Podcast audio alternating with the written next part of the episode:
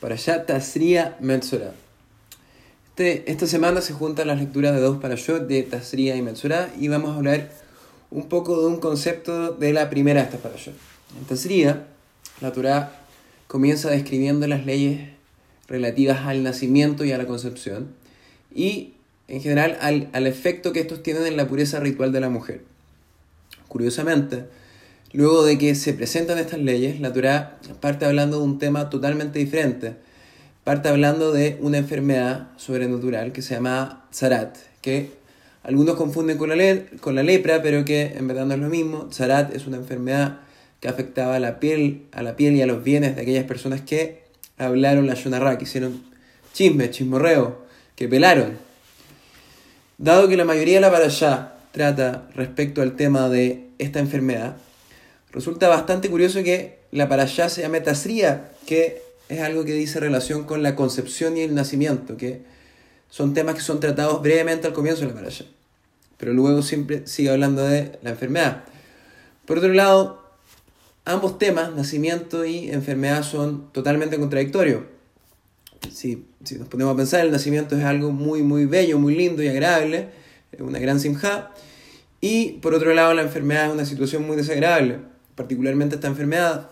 Tanto sí que el Talmud dice que quien sufre tzarat es comparable a una persona muerta.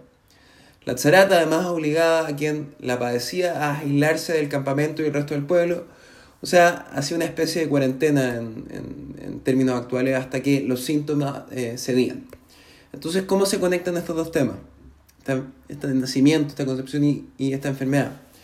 Tenemos que entender que hay un principio fundamental de la filosofía judía que enseña que la finalidad de los castigos que nos impone la Torah no es dañar a la persona o al transgresor, eh, a cambio del daño que éste causó, sino que lo, que realmente busca es ayudar al transgresor.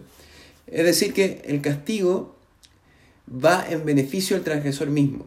Y la razón de la anterior es que cuando el alma de quien transgredió sufre por ese castigo, al cual fue objeto, se logra una purificación del alma que le permite a esa persona acercarse nuevamente a Shem, ya sea en este mundo o en el mundo venidero.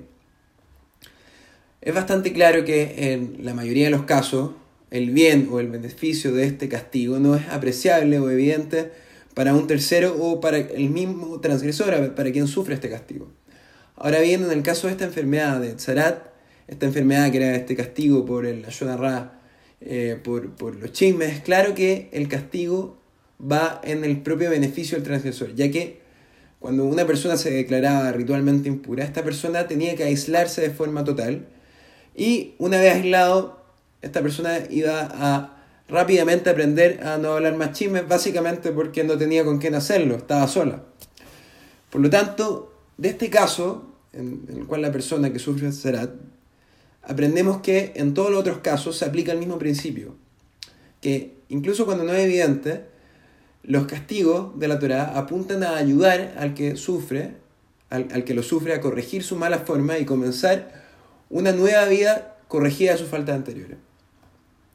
Ahora podemos entender mejor por qué la Torah conecta estos dos conceptos, conecta el nacimiento y la concepción con esta enfermedad. Y la razón es que cuando Hashem nos, castiga, tal como en el caso del Tzarat, Él quiere sacar lo mejor de nosotros.